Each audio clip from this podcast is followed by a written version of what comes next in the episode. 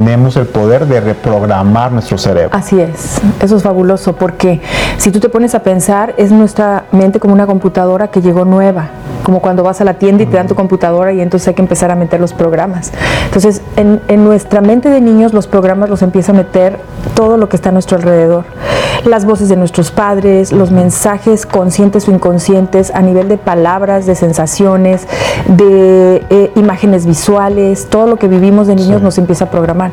Y no siempre nuestra programación es lo mejor. A lo mejor sí, eh, a lo mejor tú tienes un sueño que requiere un nivel económico específico, pero dentro de la programación que vivimos de niños, vivimos con limitaciones, con frases como el dinero no alcanza, nosotros somos pobres, a nosotros es- esas oportunidades son para otros, o nosotros no nacimos millonarios, o el dinero no Es se- un error que todos nosotros podemos cometer, que las cosas tienen que ser perfectas y tú dijiste no, simplemente que si alguien va a entrar a cualquier carrera, ¿no? Eh, conseguirse un mentor, un mentor. ¿no? ¿O qué impacto te, dejar, te gustaría dejar en este mundo? y que nunca se rindió para luchar sus, para cumplir sus metas 15, 20, 30, 40, 50, yo creo que siempre, siempre hay tiempo para encontrar esa pasión. Es. Entonces dije, ¿sabes qué? No importa, este tiempo lo aprovecho, salgo a hacer la publicidad, llegaba con la corbata. que hay muchas herramientas y bueno ahora te tenemos a ti que vas a mostrarnos tengo a largo plazo y cumplirlos. Porque digo, es lo que te dije hace ratito.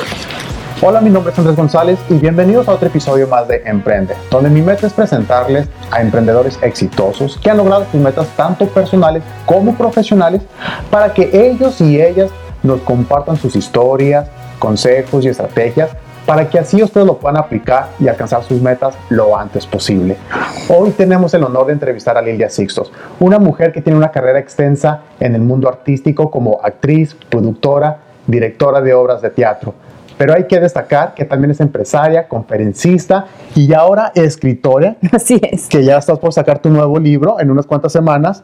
Pero algo que me llamó mucho la atención de ti, Lilia, es este, tu interés por el desarrollo humano a través de mindfulness, yoga y, a, y a través del arte también. Así Lilia, es. muchísimas gracias. Muchas gracias, agradezco. Andrés. Muchísimas gracias. Muy feliz de estar aquí en este programa, en el programa Emprende. Y pues con muchas ganas de compartir y espero que todo lo que salga de esta pequeña charla, pues sea, tenga gotitas de eh, conocimiento, de sabiduría y que les ayude también para lograr las metas que cada quien está logrando. Ahora, Lilia, todo lo que has cumplido a través de los años, ¿eso es gracias a tu talento? Bueno, yo creo que todos tenemos talento. Eso es algo que, que yo creo y que ahora en el libro más adelante te voy a explicar un poquito, pero todos tenemos talentos. A veces pensamos que el talento tiene que ser algo muy específico, como hablar en público o tener una habilidad para el arte, pero todos tenemos diferentes talentos. Si me preguntas, yo por supuesto que tengo talentos, al igual que tú, al igual que cualquier ser humano, pero el éxito depende de qué tanto hacemos con ese talento, qué tanto nos entrenamos, qué tanto aceptamos ese talento, lo descubrimos a temprana edad y se nos fomenta para desarrollarlo.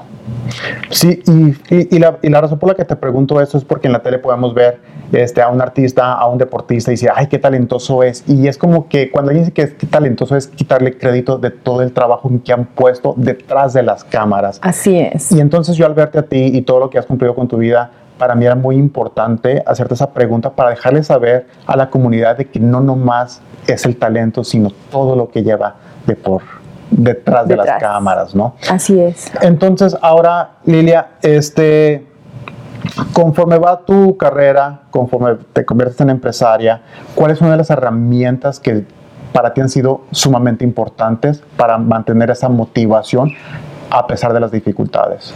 Bueno, primero estar dispuesto a aprender, porque efectivamente yo empecé mi carrera de teatro, no tenía yo nada que ver con los negocios, pero en algún momento de mi vida me di cuenta que la vida era mucho más que solamente trabajar para alguien. Y que independientemente de la carrera o de los talentos que tú tengas, es muy importante poder ser autosuficiente económicamente. Y eso fue lo que a mí me llevó a empezar negocios. Y me di cuenta que tenía que empezar de cero, ponerme en el lugar de la banca del kinder, empezar a estudiar de los maestros. Y los maestros en algunos momentos fueron libros, en algunos momentos fueron personas que tenían ya experiencia en los negocios, en particular en el network marketing, que es en el área en la que yo me he desarrollado y me considero muy buen estudiante. Yo creo que eso es parte de mi secreto, por decirlo así, porque siempre me gusta estar ah, con mi mente recibiendo información nueva, poniéndola de manera sencilla y transmitiéndola a los demás. Entonces, soy estudiante y soy maestra a la vez, así que eso para los negocios me ha ayudado muchísimo. Y ahora, cuando te propones una meta, la cumples, pero no te quedas contenta, quieres más. ¿Cómo podemos cultivar ese deseo de siempre que, de tener ambiciones grandes, de tener una visión grande, cuando a lo mejor en el medio ambiente en el que nos encontramos no está a nuestro favor? Pues la meta tiene que venir por algo por alcanzar, es decir, una meta tiene que tener un objetivo. Eh, a veces confundimos meta con ilusión o sueño. Primero tienes que tener un sueño, qué es lo que deseas lograr. Y en base a ese sueño, entonces ponemos la meta. Muchas personas quieren ponerse una meta, pero en realidad no lo ven más como un objetivo de negocios, de dinero, pero no necesariamente eso es lo que nos mueve. Nos mueve un sueño un deseo por lograr algo, quizá un estilo de vida, a lo mejor puede ser, eh, alguien tiene el sueño de comprar un coche nuevo que ve en las revistas y le encanta, una mujer puede tener el sueño de estrenar una cocina hermosa, que todo haga combinación, ¿verdad? Que no sea una vajilla de una cosa y otra cosa. O sea, cada quien tenemos cosas que nos motivan diferentes, pero si ese primer paso, que es tener un sueño, no está claro, y parece mentira, pero una gran cantidad de personas no tienen claro lo que sueñan, no tienen claro lo que desean y por tanto las metas que se ponen no tienen la fuerza para lograrlo, porque hay mucha, eh, están puestas muy generales, pues. Ah, ok, muy bien. Eh, eh, fíjate qué interesante, la claridad. Y Así es. Cuando tienes esa claridad, ya tienes el propósito de por qué lo quieres alcanzar. Exacto. Ah, interesante. Y la mente tiene muchas herramientas.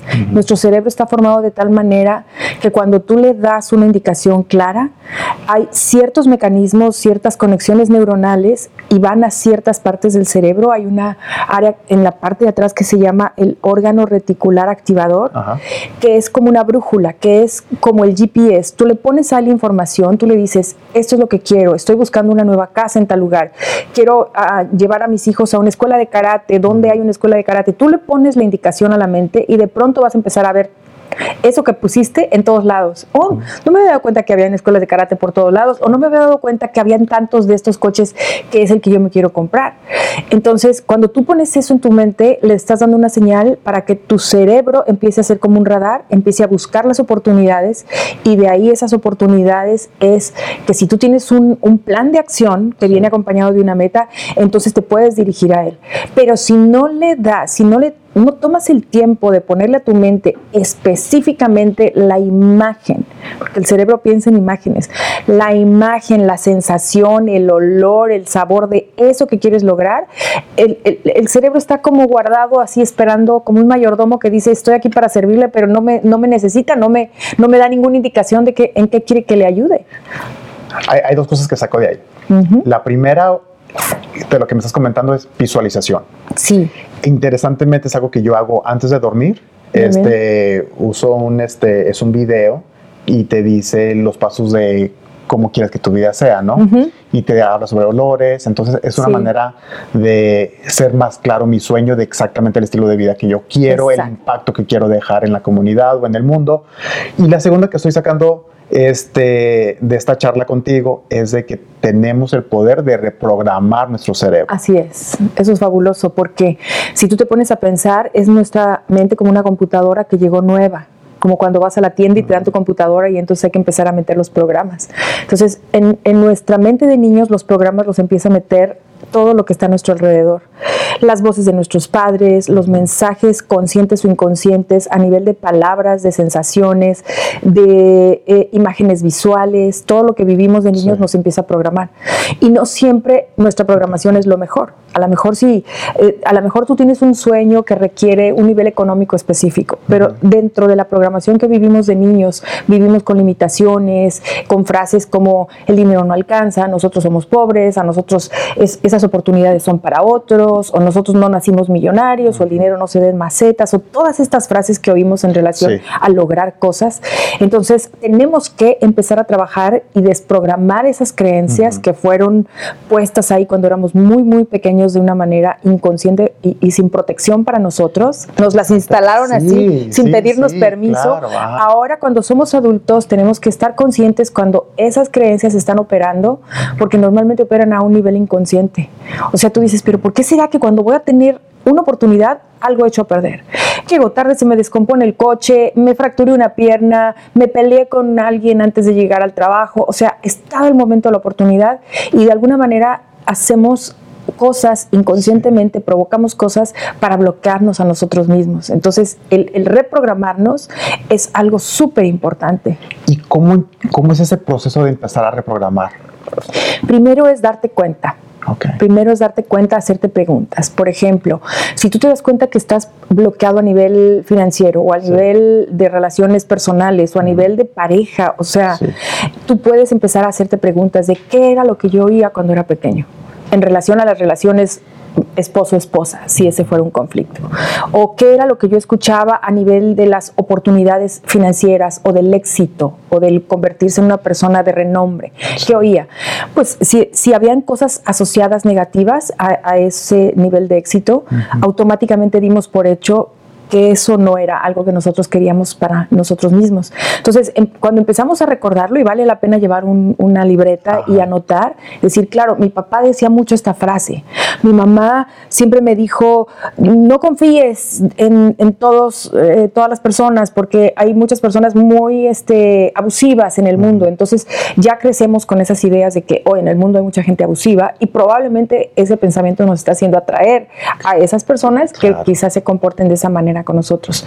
Entonces esos límites, este, bueno, esas creencias que nos instalaron, por así decirlo, y que todavía a veces podemos traer desde hace años, en realidad son los límites que traemos ahorita en, en estos momentos, en el presente, por así decirlo. Así es, porque están en el presente, están en el presente y actúan en nosotros en la forma como hoy nos conducimos, pero no nos damos cuenta que en realidad a lo que estamos reaccionando cuando nos enfrentamos a situaciones que tenemos que resolver no es con nuestra conciencia de adulto del día de hoy, es de acuerdo a la programación del pasado. Entonces, si seguimos actuando de acuerdo a la programación del pasado, vamos a tener los resultados que tuvimos en el pasado y que, hoy, que tenemos hoy. Entonces, ¿qué, qué necesitamos hacer? empezar una práctica de mindfulness en cualquiera de las muchísimas áreas que pueden haber. La meditación es una, el escribir, hacerte preguntas y escribir es otra, obviamente terapia es otra, trabajo en grupo, talleres, libros que, te llevan a, a esos temas que estás tratando de encontrar en tu, en tu propia vida. Todo eso te ayuda y algo que a mí me gusta mucho este, este tema de mindfulness es porque algunas corrientes de Oriente han llegado a Occidente eh, en relación a vivir el momento aquí y ahora. Eso para el Occidente era como que algo que no, no se escuchaba O sea, estar en el presente. vivir en el Vivir en el presente. presente. Y parece algo tan simple y tan sencillo como que tú y yo en este momento estamos aquí, estamos con nuestra atención total aquí.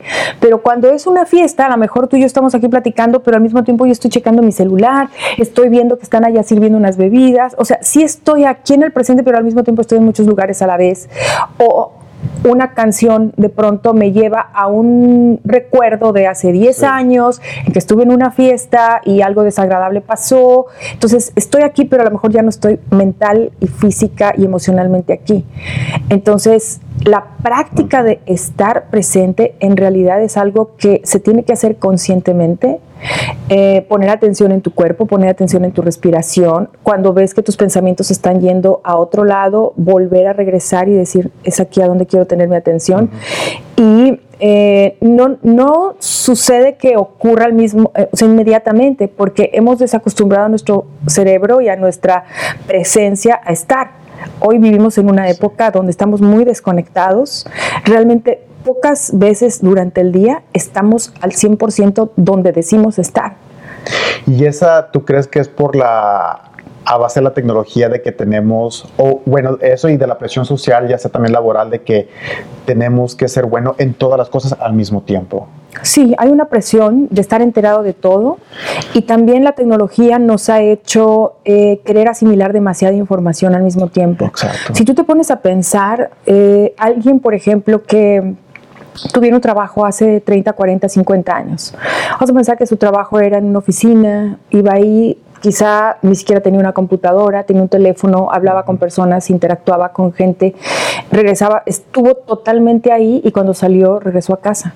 Pero hoy en el camino escuchaste noticias, a lo mejor hasta en el camino estuviste texteando, estuviste oyendo mensajes, eh, al llegar a la oficina tienes una computadora, si tienes demasiadas ventanas abiertas, además de tu trabajo estás recibiendo tres o cuatro fuentes de información simultáneamente. Entonces es como un embudo donde estamos tratando de meterle a nuestra mente tanta información que llega un punto en el que nuestra atención solamente es una. O sea, solamente tenemos una línea de atención. Lo que pasa cuando hay tantos eh, estímulos simultáneos es que tenemos que desviar nuestra atención y dividirla en pedacitos. Entonces, ahorita estoy aquí, pero ahorita me fui acá, ahorita chequé mi teléfono. Entonces, mi atención la voy haciendo eh, que, que comparta momentos y situaciones y que no logre estar completamente presente en un solo lugar. Entonces, estamos viviendo como una intoxicación, como, como que estamos somos muy glotones de la información. ¿Será que eso será este, el variable importante a tu éxito, aparte de estar enfocada en esa meta en específico? Si, Por ejemplo, quiero ser la mejor actriz o la mejor productora o directora, ¿estás simplemente enfocada en eso en vez de varias cosas? Fíjate ¿Crees que es el enfoque? que eh, en mis distintas etapas de vida he estado súper enfocada Ok. en algo en particular. Sí. O sea, cuando mi enfoque fue mi carrera de teatro en la universidad, todo mi enfoque, mis 24 horas al día, porque hasta soñaba con mis ensayos, soñaba con mis escenas, soñaba cómo iba a resolver un personaje. Entonces, 24 horas al día realmente mi mente estaba enfocada en el tema de la actuación, de aprender más, de la técnica, de, de un ensayo, de una función de teatro. Y conforme eh, empecé a abrirme a otros temas, de pronto ahí es donde me di cuenta que era complicado. Sí. El compartir dos profesiones al mismo tiempo, tenía que darle o más prioridad a una. En algunos momentos mi negocio fue lo más prioritario y, en- y el teatro se quedó como en una área mucho más restringida de tiempo y de atención. Y de pronto, en momentos, por ejemplo, ahora cuando voy a México y estoy involucrada en algunos proyectos como CATS ahorita, como la dirección artística, cuando estoy allá, quito de mi mente todo lo demás que dejo pendiente para enfocarme de lleno en lo que estoy haciendo en ese momento. Lo disfruto muchísimo, me divierto muchísimo y cuando termino esa parte, entonces regreso y vuelvo a retomar en donde me quedé, que estoy haciendo. Entonces, es porque no podemos hacer dos cosas a la vez. Mucha gente pensó que podía hacer multitasking y que eso era una habilidad y que era algo muy eh, reconocido y muy positivo, y es totalmente negativo. Intentar ser multitasking es ser eh, des- desconectado. Estás ocupado, pero no necesariamente productivo. Exacto. Lilia, regresando al tema de mindfulness, este, ¿cuál es la diferencia entre meditación y mindfulness? Ok, mindfulness es un tema más amplio. Mindfulness, eh, como la palabra lo indica, es eh, tener una mente completa, o sea. Com- eh, tener las funciones de nuestra mente totalmente activas. Ajá. Ah. Eh, conciencia total. Mientras que meditación es una técnica para poder lograr eso. Ah, ok. Pero hay muchas técnicas, por ejemplo, el yoga, que, eh, que conocemos al yoga mucho por el trabajo físico de las posturas, los asanas, eh, es otra manera de crear una práctica de mindfulness porque estás trabajando la respiración, los movimientos y tu mente está buscando estar en el movimiento. O sea, no estar pensando ahorita voy al súper mientras estás haciendo tu movimiento. El tai chi, por ejemplo, es Sí. otra técnica que también funciona mucho para el mindfulness. Pero déjame decirte que mindfulness es cualquier eh, práctica que tú puedas hacer para estar en momento y tiempo presente. Incluso las actividades más cotidianas, o sea, manejar lo puedes hacer totalmente fuera de conciencia o con mindfulness. Quiere decir que si estoy manejando, estoy consciente de mi postura, estoy consciente de cómo está el cinturón eh, en, la, en la posición correcta, que estoy respirando continuamente, que no estoy con esa tensión, que estoy observando mis espejos, estoy dándome cuenta de lo que está pasando a mi alrededor, estoy tomando mis decisiones con mucha atención, en vez de venir pensando en el coche, ya llegué tarde, eso es falta de plena conciencia. Puedes lavar los trastes inconscientemente o practicando el mindfulness mientras lavas los trastes, la sensación del agua, cómo estoy parado, cómo es que tomo un plato, la sensación del jabón, el olor, o sea, cuando tenemos toda nuestra atención y nuestros sentidos puestos en lo que estamos haciendo, eso es mindfulness. Y ahí es cuando se disfruta la vida, ¿no? Se disfruta, claro que se disfruta. Dejas de quejarte, porque cuando, por ejemplo, estás en el tráfico, lo primero que nuestra mente es, ya voy tarde, eh, me choca esta avenida, ¿por qué no salí más temprano? Se atravesó se alguien. atravesó alguien, pero en vez de simplemente observar sin juzgar, sin tener juicios, simplemente observando y viviendo la experiencia de estar ahí. Ah, padrísimo. Entonces, tu presión arterial baja, tu respiración se vuelve más profunda, estás más oxigenado, piensas más claramente. Si viene un imprevisto, puedes reaccionar con más claridad. Entonces, vivir con plena conciencia es vivir la vida de una manera más rica. Y claro que la meditación es una excelente herramienta para hacerlo. ¿Por qué? Porque en la meditación tomas una cierta postura.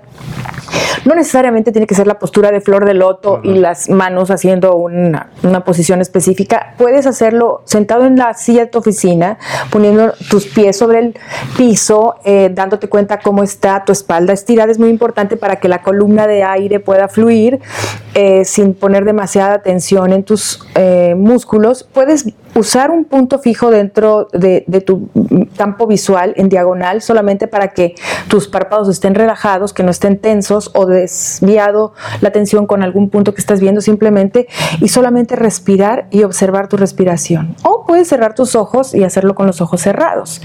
Eh, puedes simplemente utilizar alguna posición de, de manos donde tus hombros y tus codos estén relajados. Por eso es que la posición de las manos es muy importante, pero sobre todo para que no haya una tensión adicional. Pero si tú logras poner tu atención en tu respiración, puede ser en el entrar y salir del aire en tu abdomen, por ejemplo, ahí ya estás, ya estás practicando meditación. No necesariamente tiene que ser con un pensamiento sobre un mantra, que es una palabra como que me ayuda a fijarme en esa palabra en vez de estar pensando en las 30 mil cosas que tengo que hacer hoy o que no hice ayer o lo que me dijeron, sino que simplemente utilizo una palabra como una manera de mantener mi mente con una dirección y posteriormente ese mantra va desapareciendo para dejar espacios de silencio. Entonces, hay mucha mala información acerca de lo que es la meditación. No tiene que ver con una práctica religiosa. Puedes utilizarla como parte de tu práctica religiosa, sea cual sea tu religión, porque una vez que estás en un momento de mindfulness, de mayor claridad, entonces puedes tener toda la atención en tu libro sagrado, en tu práctica religiosa, en tu oración, porque ya no tienes tanta cosa en tu Claro. mente de cuántas veces nos ha pasado estar en la iglesia, ¿no? De niños nos llevaban a la fuerza y entonces Sí. estábamos este, ahí, pero estábamos pensando otra cosa, o estábamos disque leyendo y realmente ni entendí nada de lo que se Sí, trató, porque no estábamos ahí. Entonces, mindfulness es una habilidad que se debería de practicar desde niños en la escuela. Súper interesante. Sí. Me encanta. Cambiando un poquito el tema, Sí, vamos a hablar sobre tu libro muy bien. eh, llamado Oh My God, my child, my child wants to be An actor. an actor.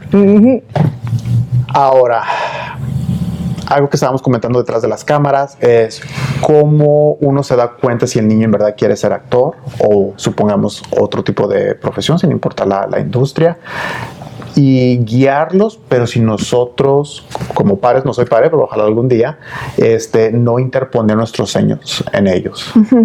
Fíjate que tiene mucho que ver con lo que estamos hablando de la programación mental. Como niños, todos tuvimos sueños eh, guiados por nuestra propia esencia. O sea, tú te acuerdas, tus juegos de niño tenían que ver con algo en particular, jugabas a algo. Entonces, si nuestros padres, hablamos de nuestra generación de los adultos hoy, si nuestros padres no lograron descubrir nosotros esos talentos y apoyarlos, en mi caso fue así, mis papás no querían que yo estuviera, estudiara una carrera artística. Entonces, eh, hay, mm, pueden haber frustraciones que no se, por cosas que no se lograron de tus sueños, de tus aspiraciones, de tu talento natural de niño. Y eso es una llamada interior que ya viene contigo desde que naces. Entonces, cuando tomas en cuenta eso, y si eres un papá que por alguna razón tuvo frustrados sus propios sueños, hay mucho que se le puede transmitir de manera negativa al niño por dos razones. Dos errores que yo hablo mucho en el libro, que son dos errores muy comunes que los papás de niños con talentos artísticos cometen. Uno es la falta de apoyo, es decir, no, yo no entiendo nada, o a mí nunca me dejaron, o en mi casa siempre se habló muy mal del medio artístico, o yo sé todos los escándalos que hay ahí, hay demasiada corrupción, droga, lo que sea. Entonces yo no quiero que mi hijo esté ahí y entonces bloqueamos. Ese es un grave error. Y el daño psicológico que se le hace a un niño cuando tiene un llamado a tan temprana edad y no se le da la oportunidad de explorarlo, por lo menos, para darse cuenta si eso se puede convertir en él en una profesión. El otro error es el extremo contrario. Y eso también lo hablo en el libro, que es que como yo no tuve la oportunidad como papá de vivir mi sueño, ahora yo lo quiero vivir a través de la vida de mi hijo. Es decir, tomo prestada la vida de mi hijo, los años de niñez de mi hijo, y dentro de ellos yo trato de meter mis propios sueños. Y si, si tenían que ver con el arte, ahora yo quiero que él sea el mejor en la danza, el mejor en la actuación, que cuando vayamos a hacer comerciales, él sea el que se quede en todos los comerciales, que sea muy competitivo, que tenga envidia por los niños que se quedan con un personaje y él no lo hace, o soy un papá que, se enoja con los maestros cuando al niño lo ponen o a la niña está atrás en una fila de danza, en el festival de la escuela, etcétera. Entonces, los papás que, que viven esa, esa niñez frustrada, de pronto se vuelven un problema muy grande para las academias, porque eh, los maestros o maestras tienen que lidiar muchísimo con papás que en su vida están frustrados. Entonces, el poder ayudar a un niño que tiene talento artístico, primero requiere que el papá haga un, un examen de conciencia de decir dónde están mis sueños hoy en día como papá. Porque, porque si yo identifico dónde están mis sueños hoy en día como papá, los realicé, no los realicé, me, los apoyaron, me los eh, obstaculizaron, entonces yo voy a tener conciencia de ellos y voy a buscar la manera de no educar a mi hijo de acuerdo a mis propias frustraciones o a mis propios deseos no cumplidos. Voy a permitir que él tenga el espacio, qué bueno que yo ya haya entendido eso y que pueda permitir que él explore.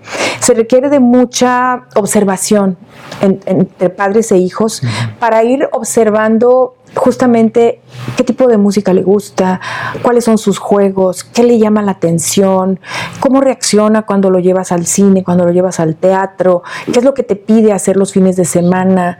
Eh, ahí tú vas a ver muchísimas claves, aún antes de que el niño pueda expresar, porque hay niños que se tardan mucho en expresar. Acabo de hablar con un alumno mío de la academia de TV Azteca, que ahorita es, un actor que está en Miami, se llama Adrián Carvajal, que eh, le preguntaba cómo, cómo te diste cuenta tú que querías ser actor, desde cuándo te diste cuenta que querías ser cantante. Y él me decía, yo tenía esos sueños de niño, pero creo que no se los dije a mis papás. Yo solamente veía los programas y yo soñaba, y yo cantaba, y yo en el baño cantaba, y con mis amigos cantaba, y siempre lo tuve en mi mente como un sueño, pero no fue sino hasta que vi que iba a haber una selección para ese programa, que hablé con mis papás, con mi mamá específicamente, y le dije, quiero ser cantante, quiero ir a darme la oportunidad de ir a ese concierto. Pero entonces a veces hay niños que no lo hablan, se lo quedan por su personalidad, como en sus sueños más íntimos no lo expresan con palabras, pero por supuesto que te puedes dar cuenta que, que le gusta la música, que, que, en vez de jugar al fútbol está más bien oyendo en el radio, que trata de tocar una guitarra sin nunca haber tomado clases, eh, que se la pasa el tiempo oyendo determinado tipo de música o representando personajes. Entonces es muy importante que los papás logren eh, observar y, tener una comunicación con ellos. Entonces eso es parte de, del inicio del libro. Ya por supuesto, después el libro toca otros temas como son, ok, ya me di cuenta que mi hijo tiene talento artístico, yo ya hice mi examen de conciencia para saber yo como papá dónde estoy con mis propios sueños. Ahora, ¿qué paso sigo? ¿Cómo lo ayudo? ¿Cómo saber en qué escuela? Eh, ¿En qué momento es importante? ¿Qué tan importante es que empiece a trabajar a determinada edad? O, puede hacer una carrera aunque termine de, hacer sus estudios universitarios y después empiece. O sea, hay muchas preguntas acerca de eso y cada capítulo va llevando a los papás de la mano para enterarse y, y tomar mejores decisiones de cómo poderlos apoyar. Oye, Interesante. Y yo diría más que un libro es como una guía, más Sí. que nada. Se suena Sí. como una guía. De hecho, es, digamos, como la parte escrita de un taller que Ajá. yo estoy dando y que ahora, pues, eh, voy a tener eh, mucho trabajo con eso porque sé que hay muchos papás que quisieran tener una guía más cercana, así que voy a abrir un taller próximamente. Así que si hay papás que tienen niños que ya me empezaron a mandar emails, eh, puedo dejarles mi email liliasixtos arroba me liliasixtos arroba para que me manden un email y me digan yo creo que yo tengo un niño que quiere eh, empezar la carrera pero no sé cómo guiarlo entonces que me dejen ahí sus datos y eh, podemos tener le- les puedo ofrecer una llamada de cortesía verdad Claro. para eh, ayudarles a semblantear en dónde están y si más adelante les interesa cuando ya salga el libro físico eh, tengo el lanzamiento el día 6 de junio Perfecto. eh, ya estará disponible en Amazon. Ahorita estamos en la preventa, ya pueden comprarlo en preventa, pero digamos, si lo quieren ya eh, bajado en, en forma digital, lo van a tener a partir del día 6 de junio. Y eh, más adelante vendrá el audiolibro y más adelante vendrá también el libro físico. Así que vamos a tener varios lanzamientos de ese libro que se llama Oh My God, My Child Wants to Be an Actor. O en español sería Ay Dios mío, mi niño quiere ser actor. ¿Y por qué? Ay Dios mío, porque esa es la sensación cuando te, te empiezas a dar cuenta de que tu hijo quiere una carrera artística. El es miedo. como que el miedito y el temor del papá de decir, Dios mío, ¿cómo le hago? Trato como de distraerlo con deportes, con Sí. laboratorios de tecnología o algo diferente, o se le va a pasar, es una etapa, o cómo le hago, qué miedo, a dónde lo llevo, qué tan seguro es hoy en día para un niño iniciar una carrera, dónde vale la pena que lo lleve, que no lo lleve, dependiendo de dónde vivo, eh, cuáles son las alternativas. Así que vamos a tener muchas sesiones de coaching también para los papás que leyendo el libro tengan interés de tener una guía más específica de acuerdo a los talentos y, y es algo que, que estoy haciendo con mi hija, además con mi hija Lynn, que está ella en Nueva York. Digamos que mi, mi- mi caso práctico es mi hija porque Claro. de pronto yo me di cuenta, ¿sabes dónde me di cuenta? Una vez re- recién casada, estaba yo embarazada y voy al teatro en Nueva York y de pronto empieza la obertura de la orquesta, ya sabes, tercera llamada, Sí. apagan las luces y de pronto, papá, la orquesta empieza a sonar y yo empiezo a sentir pam, pam, pam, los movimientos de Aline como a los 5 o 6 meses en, en mi pancita empieza a mover las patitas y yo dije, Dios de mi vida, ahí fue donde dije, Dios de mi vida, yo creo que mi niño o mi niña, no sabía qué era, va a querer ser bailarín porque, o sea, la música hace cuenta que a través va con el tema. inmediatamente. Entonces fue la primera vez que yo dije, ay Dios mío, yo creo que mi niño va a querer ser actor o bailarín. Entonces esa, esa reacción la tienen muchos papás. Entonces ella es toda una historia que hablo mucho de, de la historia con ella, de mi otro hijo de Alan, que también tuvo muchas experiencias artísticas, pero que realmente él no va por ese lado, sino va más por el deporte y otras áreas de carrera. Pero pongo muchos ejemplos, tanto de ellos, para los papás, de cómo en cada etapa pueden descubrir y apoyar. Entonces van a tener muchas ideas prácticas de cómo seguir ese proceso, como lo hice yo con mi hija, y eh, de muchas historias también de gente de la vida real, tanto de Estados Unidos como de México, que han sido alumnos míos o compañeros de teatro, de danza míos, y cómo sus historias les van a enseñar muchísimo a distinguir en sus propios hijos qué funciona, qué no funciona, qué errores puedo cometer y cómo evitarlos. Y mi hija va a estar conmigo también haciendo los talleres.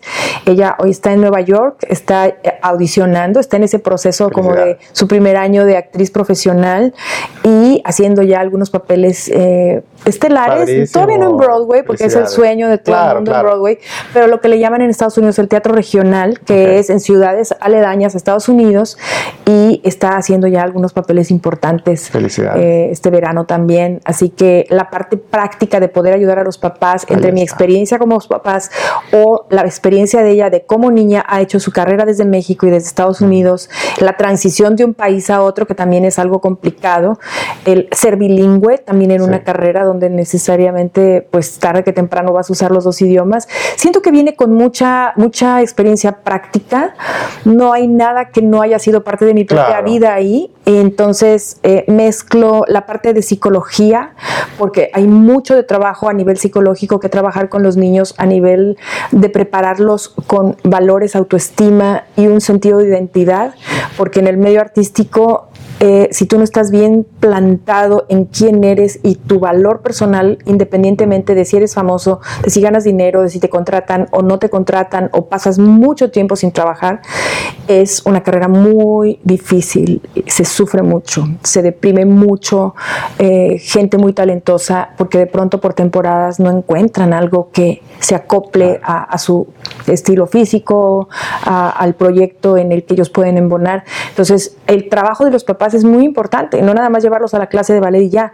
Hay mucho trabajo de psicología que yo les pongo ahí, ejercicios, técnicas para trabajar la parte de identidad para que el niño en el momento en que tenga que enfrentarse al no, al rechazo, al subir y bajar de los momentos donde tienes fama y donde no lo tienes, se vaya preparando como un ser humano completo, integral, a ser una generación nueva de artistas que sean felices, que sean completos, que sean sanos, que vivan vidas normales, que no los veamos en esas portadas de revistas Claro. con historias trágicas o, o críticas. Esa es mi visión, poder ayudar a crear una generación de artistas este, mucho más sano y que los papás disfruten ese proceso con Gente ellos. que nos está viendo, eh, ¿cómo te podemos encontrar en redes sociales? Y una vez más, ¿cómo podemos encontrar tu libro que ya está por salir? Muy bien, bueno, en, en Facebook estoy en la página Lilia Sixtos, mi página Ok, personal, y tengo otra página donde toco todos los temas que tienen que ver con desarrollo humano y mindfulness, que eso pues a todos los papás les va a encantar, porque aunque no hablo todavía directamente del libro ahí,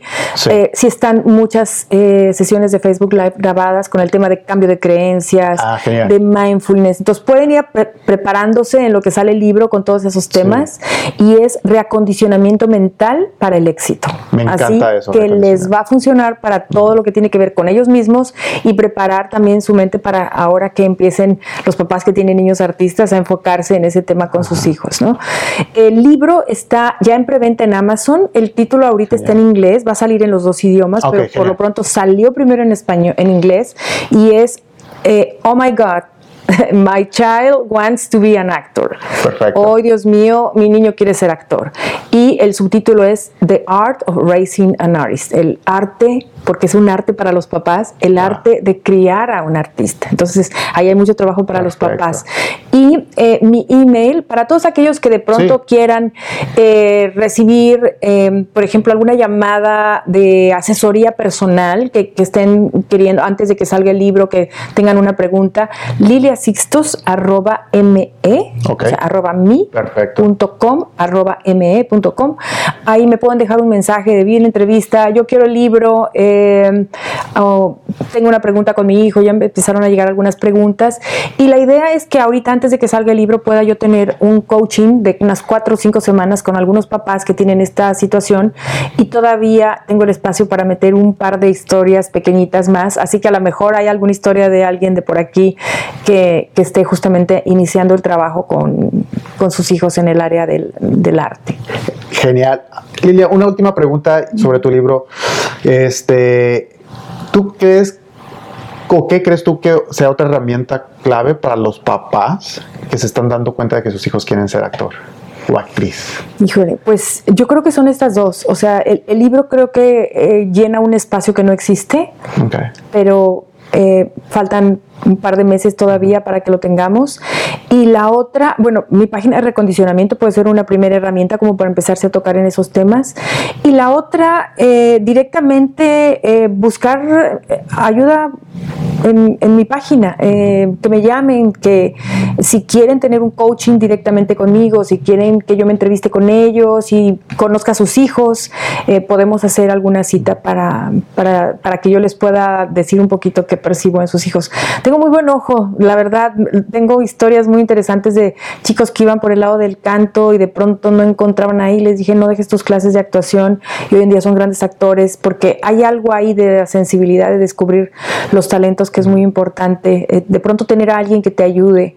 Los papás no, no siempre somos objetivos porque vemos todos los defectos de nuestros es hijos o vemos que son los niños más hermosos y maravillosos del mundo, lo cual es cierto para los papás, nuestro hijo es el más hermoso y maravilloso, pero dejamos de ser objetivos.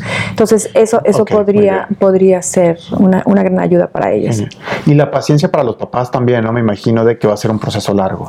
Sí, es toda una vida. Yo te diría que eh, no es tomar la la decisión de ya mi hijo quiere ser artista, estos dos años lo vamos a preparar para que ya lo haga. No, es un proceso primero de exploración muy importante para que realmente pueda distinguir el propio niño, descubrir qué es lo que más le gusta y conforme van pasando los años, eh, la relación que se va a formar entre padres e hijos puede ser algo muy hermoso de crecimiento para los dos, no solamente para el niño.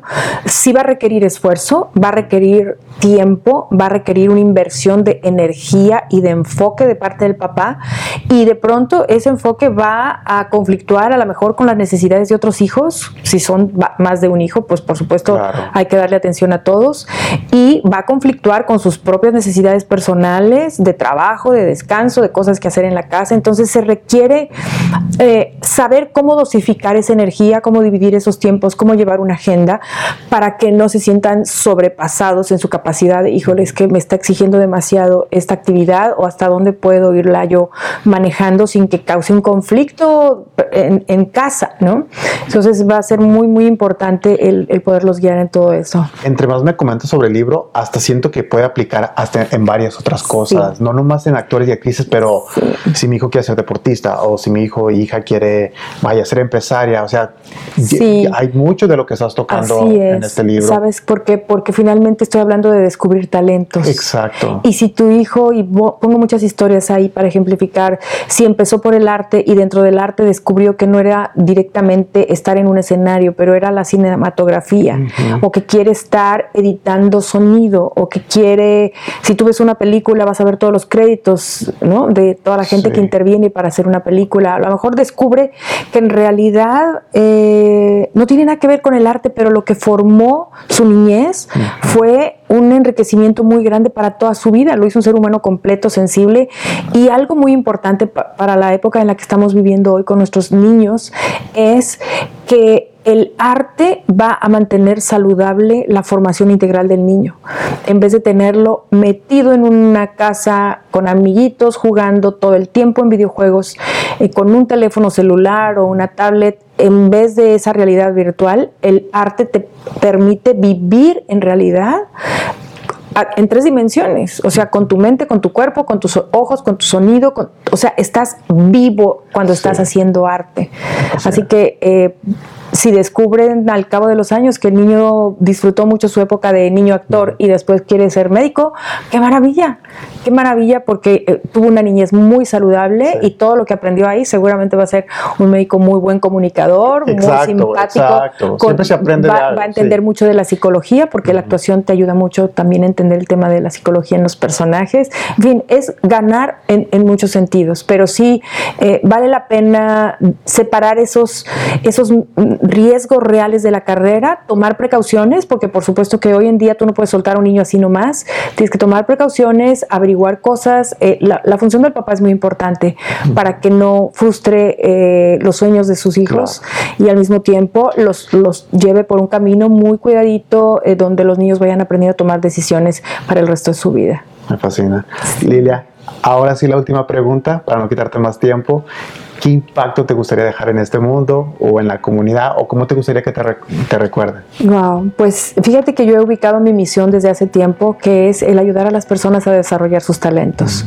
Entonces, ahora lo estoy enfocando en el, en el libro hacia los padres y los talentos de los artistas, porque es mi primera profesión el arte. Lo primero que yo quise ser en mi vida fue bailarina de ballet. Eso fue lo primero que yo quise. Entonces, el desarrollar los talentos me parece que es una responsabilidad de todos los seres humanos, ayudar a otros a desarrollarlos y cada uno de nosotros no quedarnos con nuestra música guardada.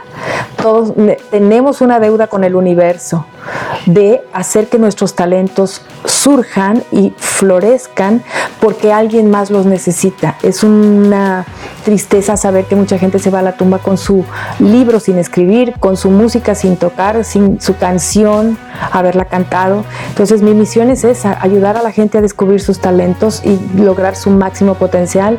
Y lo he estado haciendo tanto en los negocios eh, como en mi página de recondicionamiento mental para el éxito y ahora a través del el libro de El arte de, ayudar a crecer a un artista, también ayudar a los niños para crear una generación de artistas sanos, eh, conscientes, eh, felices y que tengan una labor más allá que volverse famosos, que como artistas quieran poner eh, su talento para hacer que este mundo sea mejor. Ese es mi sueño. Muchísimas gracias. Gracias. No se pueden perder de su libro, en serio, que nos da muchos detalles de cómo este, un papá se puede dar cuenta de cuando su hijo o hija quiere ser actor, actriz, o vaya, no importa qué más, pero este, lo importante de, de- nosotros como padres, de estar preparados para ese momento, este, sinceramente no se lo pueden perder. Yo voy a poner toda la información de Lilia Sixos y de cómo encontrar su libro este, abajo del, del video síganla. Tiene gran, gran, gran contenido, este, cual me fascina. He estado viendo tus videos, preparándome antes de la entrevista y en serio que hay muchas cosas en las que son muy relevantes en, en las cosas que están sucediendo, cosas que ya estoy aplicando yo también. Qué bien. Entonces, este, me fascina, este, me encanta y la verdad que sí funciona, la verdad que sí funciona. Este, cosas de las que ella platicó son cosas que yo estoy implementando ahorita y gracias a eso este proyecto se está, se está dando.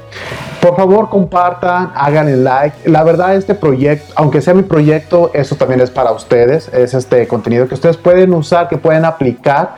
Así que por favor, hagan sus comentarios. ¿Qué les gusta? ¿Qué no les gusta? ¿Qué les gustaría ver o qué les gustaría aprender? Una vez más, muchísimas gracias por acompañarnos. Lilia, una vez más, muchísimas gracias. Te lo agradezco por tu tiempo. Gracias a ti por toda por esta labor que que, estás haciendo. Andrés. Muchas gracias y espero que estemos en comunicación. Perfecto. Hasta la próxima. Bye.